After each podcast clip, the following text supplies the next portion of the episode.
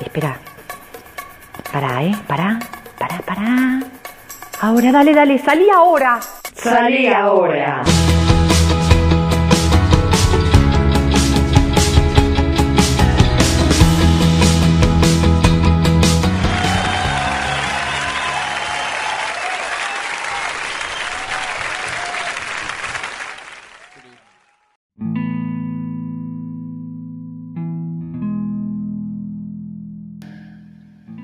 Hola, ¿cómo están? Muy bienvenidos, bienvenidas. Gracias por estar de nuevo por acá. Hoy dejé especialmente este día para mm, una emisión en homenaje.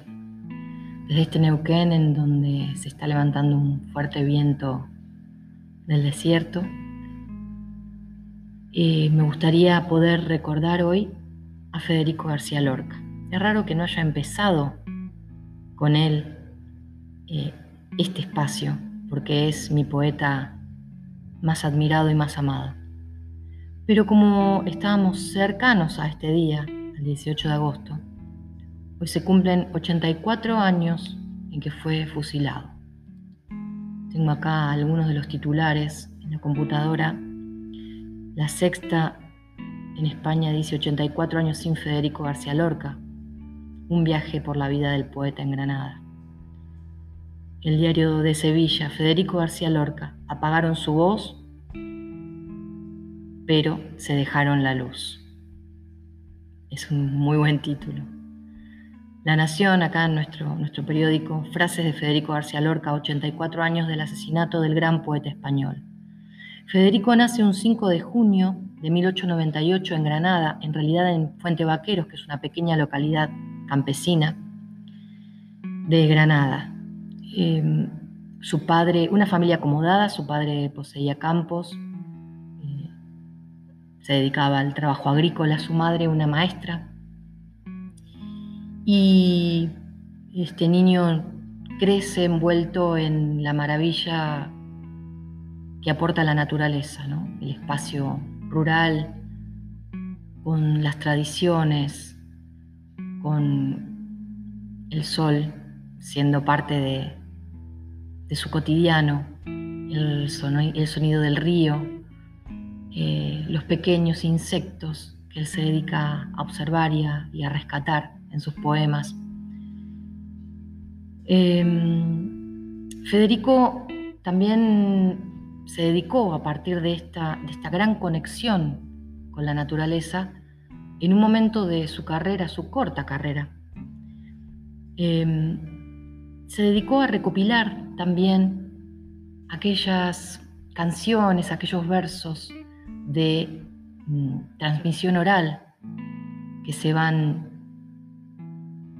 volcando de generación en generación y que así sobreviven músico, dibujante, poeta, dramaturgo, un artista con todas las letras, un artista para amarlo. El 18 de agosto de 1936 es fusilado por un Estado fascista, porque era un artista que había tomado en su voz la denuncia de las desigualdades que veía en su tierra y también porque era homosexual. Eso era imperdonable para los fascistas. Pero acá está Lorca. Le dieron más vida, le dieron más fuerza inclusive a su obra. Por supuesto que nos preguntamos qué hubiese pasado, ¿no? Si Federico hubiese tenido la oportunidad de seguir con su creación, hubiese sido aún muchísimo más vasta y más rica. En esta oportunidad, en este encuentro, me gustaría compartir con ustedes el monólogo de la luna, que forma parte de una obra que es casi una composición musical, Bodas de Sangre. Federico, siempre atento a a los comentarios y a los rumores que recorrían los pueblos, siempre mm, está, está presente, están presentes estos rumores en varias de sus obras y en esta no podía faltar. También este es un rumor que él eh, escucha, el que se entera, una familia en la que iba a haber un casamiento y la novia, lo que hoy llamaríamos una novia fugitiva, considera que el amor de su vida no es ese novio y huye con su enamorado. Y va a aparecer en esta obra magnífica de Federico, que es una tragedia, una tragedia con todas las letras, una tragedia que al estilo de las tragedias griegas hasta tiene un coro.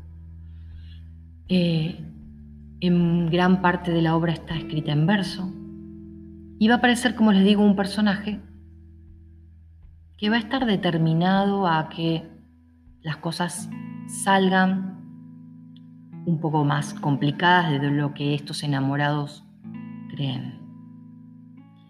Gracias por estar acá. Me dieron mi pie. Salgo ahora, los dejo con el monólogo de la luna, de bodas de sangre.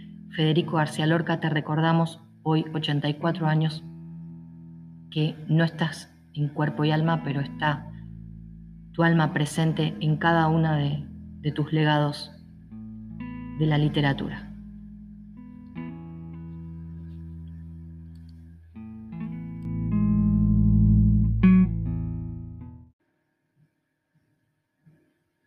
Cisne redondo en el río, ojo de las catedrales, alba fingida en las hojas soy.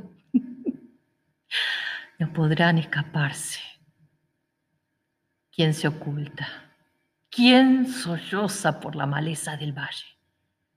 La luna deja un cuchillo abandonado en el aire que siendo acecho de plomo quiere ser dolor de sangre Dejadme entrar.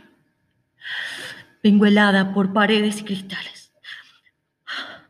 Abrir tejados y pechos donde pueda calentarme. Tengo frío. Mis cenizas de soñolientos metales buscan la cresta del fuego por los montes y las calles, pero me lleva la nieve sobre su espalda de jaspe y me anega dura y fría el agua de los estanques. Pues esta noche Tendrán mis mejillas rojas sangre y los juncos agrupados en los anchos pies del aire. No haya sombras ni emboscadas que no puedan escaparse. Que quiero entrar en un pecho para poder calentarme. Un corazón para mí, caliente, que se derrame por los montes de mi pecho. Ay, dejadme entrar, ay, dejadme. No quiero sombras. Mis rayos han de entrar por todas partes y haya en los troncos oscuros un rumor de claridades para que esta noche tengan mis mejillas dulce sangre y los juncos agrupados en los anchos pies del aire. ¿Quién se oculta? ¡Afuera, digo! No, no podrán escaparse. Yo haré lucir al caballo una fiebre de diamante